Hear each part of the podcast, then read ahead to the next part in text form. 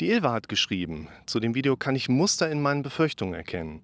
Ich kann von mir nur sagen, dass ich seit 13 Jahren mit Angst und Panik lebe. Ich habe fünf Jahre lang mit meinem Psychologen gearbeitet, aber es ist immer noch da. Bei ihm ging es jedes Mal ums innere Kind, ständiges Rumwühlen in der Kindheit. Und egal, was ich versucht habe, es war alles immer noch da. Lukas Videos sind anders. Sie bringen ein anderes Verständnis darüber, wie unser Denken funktioniert. Für mich absolut hilfreich und neue Wege an mir zu erarbeiten. Die Vergangenheit kann ich nicht ändern, aber mein Denken und das Hier und Jetzt. Ja, es ist ein interessanter Erfahrungsbericht, den man relativ häufig so mitbekommt, dass jemand seit vielen Jahren einerseits schon wirklich gesundheitliche Beschwerden hat und auch schon seit längerer Zeit in Therapie ist und es gefühlt einfach nicht, ja, nicht weitergeht. Also es ist schon so, dass wenn du mit therapeutischen Prozessen unterwegs bist, dann tut sich da irgendwann was. Dass das von vornherein komplett auf der Stelle steht, das ist ganz selten so. Also gibt es auch, ich hatte das in einem Video schon mal angedeutet, wo eine Klientin meinte, da sagte der Therapeut, hier lass uns mal was anderes sprechen. Wir kriegen dein Thema sowieso nicht in den Griff, du bist beratungsresistent, so sinngemäß komm, wir quatschen über, die, über das Wetter. Und es ist so, ein kassenzugelassener Psychotherapeut, der kann wirklich sehr, sehr, sehr viel. Letztlich müsst ihr aber immer bedenken, der spricht ja nicht unbedingt die Wahrheit aus. Ne? Es ist so ein bisschen wie ein Astrologe, der weiß auch unheimlich viel, der kann das sogar an einigen Universitäten studieren. Das äh, heißt aber nicht, dass wenn er das Wissen, was er gelernt hat, richtig wiedergibt, dass es auch richtiges Wissen ist. Das ist ein ganz großer Unterschied. Und ein kassenzugelassener Therapeut, der wirklich viel kann, da müsst ihr auch bedenken, der ist ja kein, kein Selbstständiger eigentlich in dem Sinne. Also natürlich ist er schon Selbstständiger, aber der hat ja kein Problem damit, der muss nicht Akquise machen in irgendeiner Form. Sobald er die Kassenzulassung oder den Kassensitz hat, braucht er sich nicht mehr zu benehmen, hatte ich in dem Video mal gesagt. Und das ist hier auch ein interessantes Beispiel. Du hast es selten, dass da gar nichts passiert, aber nach fünf Jahren darf sich auch eine gewisse Sättigungskurve einstellen. Bis dahin sollte aber eine Menge passiert sein. Das finde ich immer ganz wichtig. Wer meine Videos so ein bisschen kennt, der weiß auch, dass ich stets versuche, euch das Gefühl zu vermitteln, dass ich euch nicht die Wahrheit verkaufe. Das heißt, ich sage nicht so sinngemäß, das ist so und alles andere ist falsch. Ich reite schon so ein bisschen auf den in die Tage gekommenen Perspektiven aus der klassischen Psychotherapie herum. Über Psychoanalyse brauchen wir es gar nicht anzufangen. Wir dürfen aber trotzdem immer versuchen, verschiedene Perspektiven mit da einzubringen. Und wenn ihr merkt, ihr seid da in Therapie und es geht aber nicht vorwärts, dann solltet ihr immer auch nochmal auf euren Therapeuten zugehen und sagen, hier, meine Zufriedenheit ist optimierbar, vorsichtig ausgedrückt. Und letztlich ist die Krankenkasse auch immer auf eurer Seite, um euch im Zweifel bei einem Therapeuten- und Methodenwechsel zu supporten. Das ist natürlich auch ein wichtiger Punkt.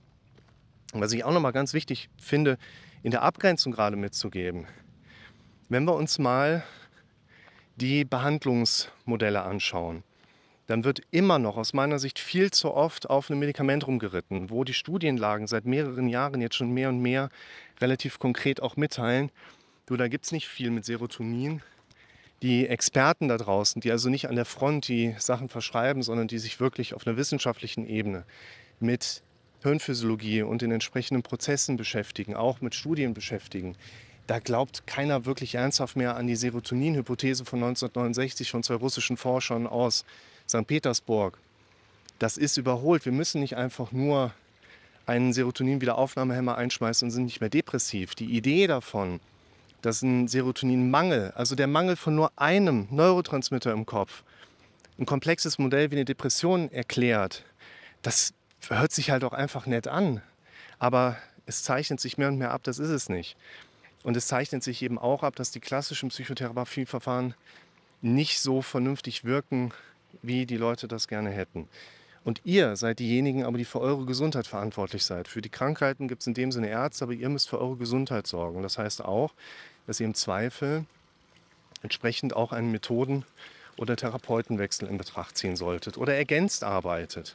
Damit mache ich mich natürlich auch bei einigen Kolleginnen und Kollegen da draußen unbeliebt, weil die Leute mir und mir erzählen, ja, ich habe mal meinem Therapeuten ein bisschen was von ihnen erzählt und die sehen das alles ganz anders mit Kindheit und so weiter. Also ganz kurz Thema Kindheit. Ich bin ein ganz großer Fan davon, die Dinge aufzuarbeiten, aufzugreifen, die da sind. Und wenn Dinge aus der Kindheit und der Vergangenheit da sind, dann macht es Sinn, diese Dinge aufzugreifen. Wenn die aber im normalen täglichen Kontext nicht da sind, dann würde ich keinen mit seiner wertvollen Zeit und auch meiner wertvollen Zeit in die Richtung ziehen, wir müssen jetzt aber komplette Kindheit aufarbeiten. Das sehe ich ganz und gar nicht so. Ihr bekommt die Werkzeuge zu verstehen, zu erkennen, was sind die Dinge, die in meinem Kopf, in meinem Erleben da sind. Bilder auditives so nach dem Motto. Und darauf aufbauend habt ihr Werkzeuge am Start, wo ihr ja selber abgrenzend differenzieren könnt, welche Aspekte spielen in meinem Alltag eine wichtige Rolle und welche vielleicht nicht so sehr. Und ich finde es zunehmend wichtig, für sich auch zu verstehen, dass da draußen kein Therapeut die Wahrheit kennt. Menschen, die behaupten, die Wahrheit zu kennen, die landen meistens mit zwei Löchern im Körper, in den Händen genauer gesagt, hinter irgendeinem dicken Stein. Und es sind Modelle, wie ihr beispielsweise Klinik, Medikamente auch mal von der Seite aus sehen müsst. Das wird häufig als so, ja, hör mal, du hast es jetzt so lange probiert, du musst jetzt mal überlegen, Medikament zu nehmen. Mir hat heute Morgen noch eine Klientin geschrieben, ja, mein Therapeut hat mir jetzt ein Medikament empfohlen. Der hat auch offen gesagt, er kennt das zwar auch nicht, aber er hat einen Patienten, der nimmt das und ihm hilft das. Ich soll das auch mal probieren. Ja, ist eine nette Idee, aber ich will meinen Leuten nichts empfehlen, wo die nachher zu mir kommen und sagen, du hör mal, da passiert gerade das und das. Und dann sage ich, ja, bei dem einen Klienten hat das aber funktioniert. Weiß ich jetzt auch nicht, was ich machen soll. Weißt du? Und ein Medikament ist nicht deine letzte Rettung, auch eine Klinik ist nicht deine letzte Rettung. Und gerade im Kontext von Klinik müsst ihr euch das so ein bisschen vorstellen wie ein Casino. Ihr werdet immer Menschen finden, die gehen da als Gewinner raus. Es wird immer Menschen geben, die auch in einer stationären Teil, vollstationären Einrichtung sind und waren und gehen da wirklich zufrieden raus und bleiben vielleicht auch wirklich konsequent zufrieden. Es ist wie ein Casino. Es gibt Gewinner, die gehen da raus und haben gewonnen.